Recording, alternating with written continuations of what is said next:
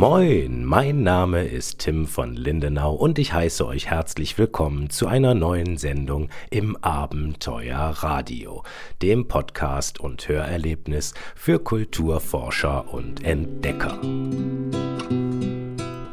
Ausgrabungen an den Überresten einer mittelalterlichen Kirche in England haben mehrere in Stein geritzte Graffiti zutage gefördert. Diese ähneln auf den ersten Blick einer Sonnenuhr waren aber so positioniert, dass die Sonne sie nie erreichte. Ja, moin. So hört sich das an, wenn man sich einen Artikel vorlesen lässt im Internet der Moderne, anstatt ihn selbst zu lesen. Ja, ich habe das sogar auch erst äh, entdeckt, äh, nachdem ich den manuell gelesen habe, den Artikel. Ich glaube, das ist auch ein bisschen gescheiter. Ja, eine äh, mal wieder typisch archäologische Geschichte. Oh, äh, ich möchte mich hier wirklich, das möchte ich auch betonen, wirklich nicht zum, äh, zum großen Archäologiekritiker entwickeln. Äh, Kritik ist immer angebracht, aber ja, ich habe so, was soll ich sagen? Ich interessiere mich, äh, seit ich, äh, seit ich in Büchern blättern kann für Archäologie.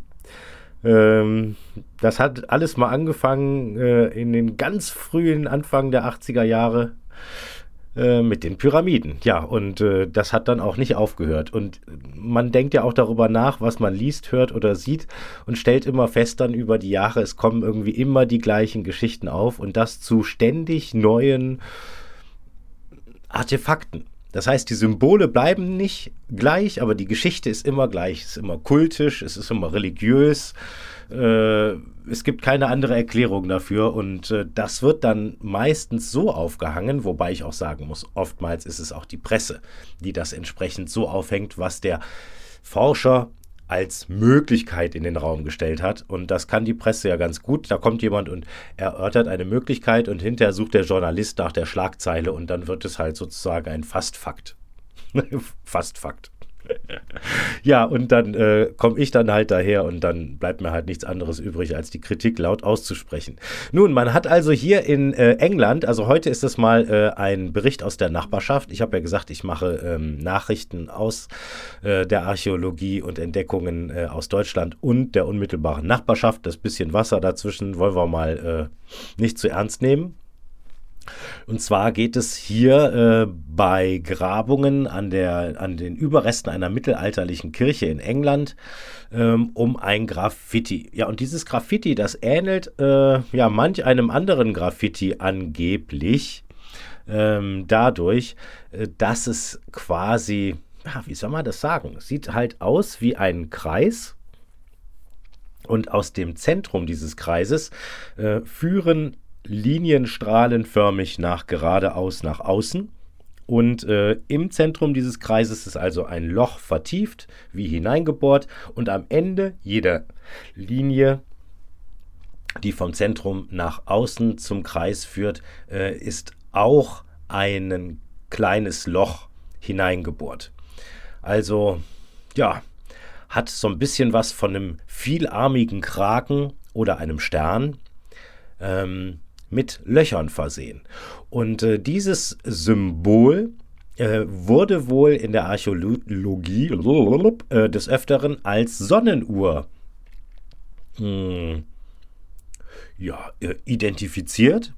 Ähm, und es heißt halt, weil es halt auch öfter an Häuserwänden zu finden ist. Ja, da denkt man natürlich, wenn jetzt das an eine Häuserwand dran geritzt wurde, und da sind auch Löcher drin, wo man sagt, ja, man könnte da ja ein Stöckchen reinstecken. Was bringt denn das eigentlich, das Stöckchen an den Rand der Sonnenuhr zu stecken? Dann kann man ja keine Zeit ablesen. Ähm, warum sind also am Rand Löcher? Und das Stöckchen wäre ja nur in der Mitte des ganzen Symbols ordentlich aufgehoben, um dann auch die Sonnen, den Sonnenstand ablesen zu können. Das Problem ist allerdings, dass diese Sonnenuhr ja nicht waagerecht auf die Hauswand gemalt werden kann, weil es ja eine senkrechte Wand ist. Also ist es da senkrecht und man steckt dann auch in das senkrechte Symbol ein dann waagerechtes Stöckchen dort hinein. Und wenn die Sonne da drauf scheint, kann man nichts ablesen. Also das funktioniert vorne und hinten überhaupt gar nicht.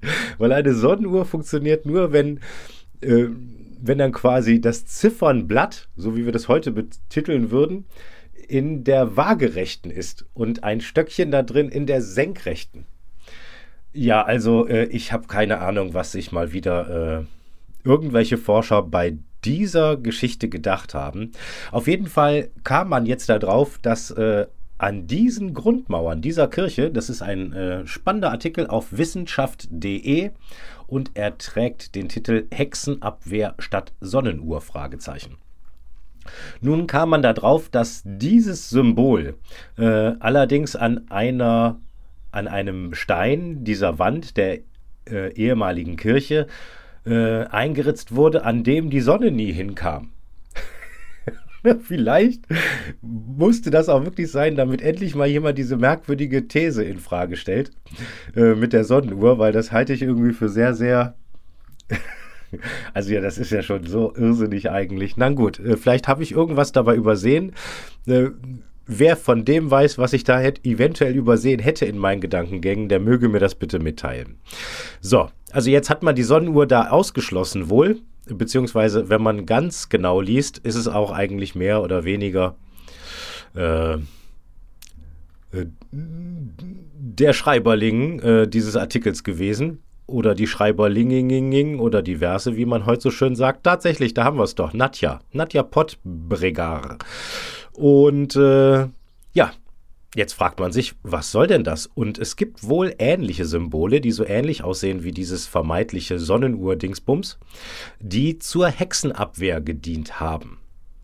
Nun ist es aber so, dass diese Symbole der Hexenabwehr, die man weiß nicht, ob die dann auch so genau äh, verlässlich sind diese Informationen zu diesen Symbolen oder nicht, äh, immer in irgendeiner labyrinthartigen Art und Weise dargestellt wurden, damit sich die bösen Geister in diesem Symbol verlaufen, sozusagen. Ja, und äh, das ist allerdings nicht labyrinthartig und es hat viel zu viele Aus- und Eingänge. Äh, halte ich also äh, ja, so halte ich genau für so weit hergeholt wie die Geschichte mit der Sonnenuhr. Tut mir leid, ich möchte das wirklich nicht. Ich möchte viel lieber über Dinge berichten, die hier geschrieben werden, wo ich sage, wow, das ist ja spannend, das ist eine Mega-These auch und ist total schlüssig, dass ich jetzt hier in den letzten Folgen äh, so oft äh, so kritisch einhergehe und sage, das halte ich für sehr unglaubwürdig, äh, ist also kein Schema. Äh, bitte versteht das nicht falsch. Ja, was soll ich sagen? Äh, jetzt wird quasi aus der nicht funktionierenden Sonnenuhr eine, äh, eine missverstandene Hexenabwehr, äh, in der sich keine bösen Geister verlaufen können. Ja, spannend ist natürlich das Stöckchen, das man in die Mitte da reinstecken kann und an jedes Ende von den Strahlen. Hm. Ich würde mal sagen, vielleicht ist das eine Aufgabe für den Abenteuerclub. Ähm, das muss doch irgendwie herauszufinden sein. Ja, aber wie war denn das mit dem gehörnten Kreuz? Da sind wir damals auch nicht besonders weit gekommen. Äh, aber äh, ich glaube, zu dieser Sonnenuhr lassen sich viele Beispiele finden im Internet. Und äh, zu dem gehörnten Kreuz halt leider nicht. Und was da schon mal wirklich untersucht wurde und worüber es Abhandlungen gibt, äh, da kann man dann auch besser forschen als so ein merkwürdiges Kreuz, das äh, dreimal im ganzen Internet vorkommt, einmal davon mehr fragwürdig als recht und wo es überhaupt gar keine Informationen dazu gibt. Und äh, ja, was soll man sagen? Schwierige Sache. Naja, auf jeden Fall diese Kirche, das erzähle ich eben noch zu Ende. Äh, also dieses Symbol war jetzt quasi an den Grundmauern einer solchen Kirche. Und diese Kirche war ursprünglich mehr oder weniger so eine kleine Art Privatkapelle im Mittelalter wohl und wurde dann äh, viele Jahre später, 500 Jahre später oder so, nee, sogar, oh, sogar 800 Jahre später, meine Güte, äh, im 19. Jahrhundert versetzt und dann zu einer richtigen großen Kirche umgebaut. Und äh, man hat jetzt halt die Grundmauern dieser ursprünglichen Kirche bzw. Kapelle aus dem Jahr 1070 gefunden. Also da wissen wir auch, das Symbol ist schon sehr alt und lange da in dem Stein drinne. Es schien nie die Sonne drauf, niemand weiß wirklich, was das ist. Es gibt diverse einfache Sonnensymbole, die eine gruselige Geschichte haben. Ähm, äh, die schwarze Sonne zum Beispiel, da kann mal auch jeder mal nachgoogeln, was das ist. Das ist alles so ein bisschen, klingt auch so ein bisschen verschwörungsesoterisch, ähm, sind aber faktisch sehr alte Symbole aus äh, alten Kulturen. Genau kann ich da jetzt aber auch nichts aus dem Kopf zu sagen. Und da gibt es sehr vereinfachte Symbole und die sind nicht unbedingt alle irgendwie gut zu verstehen, weil äh, das wurde wohl auch oftmals mit was Bösem in Verbindung gebracht. Und ich habe da auch mal einen äh, fantastischen Roman dazu gelesen. Äh, da waren das ganz gefährliche Außerirdische, äh, die da irgendwie in Höhlen hausten, weil ihr Raumschiff kaputt war. Aber denen war nicht zu spaßen und das ist das gruseligste, spannendste Buch gewesen, was ich je gelesen habe. Das war echt gruselig. Meine Güte. Ja, äh, äh, lange, äh, ja, kurzer Abschweif ohne Sinn. ja, wir haben ja ein Geheimnis. Äh, vielleicht lüftet man das ja. Wer weiß das schon? Und äh, vielleicht äh, schaffen wir das ja sogar im Abenteuerclub. So, das war's für heute. Äh, die nächste Meldung. falls es nicht zu einer anderen Meldung dazwischen kommt, Upsala, was ist das denn hier? Ach ja, genau, habe ich schon erzählt. Hier hat äh, das Stadtamt irgendwie ein altes Haus gekauft und äh, in dem Haus einen richtigen, echten Schatz gefunden. Also spannend. Äh, das erwartet uns dann möglicherweise morgen am nächsten Tag. Sollte nicht eine noch spannendere Meldung dazwischen kommen. Also macht's gut und bleibt dran, wie immer. Und das war's auch schon für heute. Ich hoffe, ihr hattet ein spannendes Hörerlebnis und seid ein klein wenig schlauer als zuvor. Unterstützt meine Arbeit mit einer Spende in die Abenteuerspardose. Den Link findet ihr gleich unter diesem Beitrag oder auf meiner Internetseite timvonlindenau.de.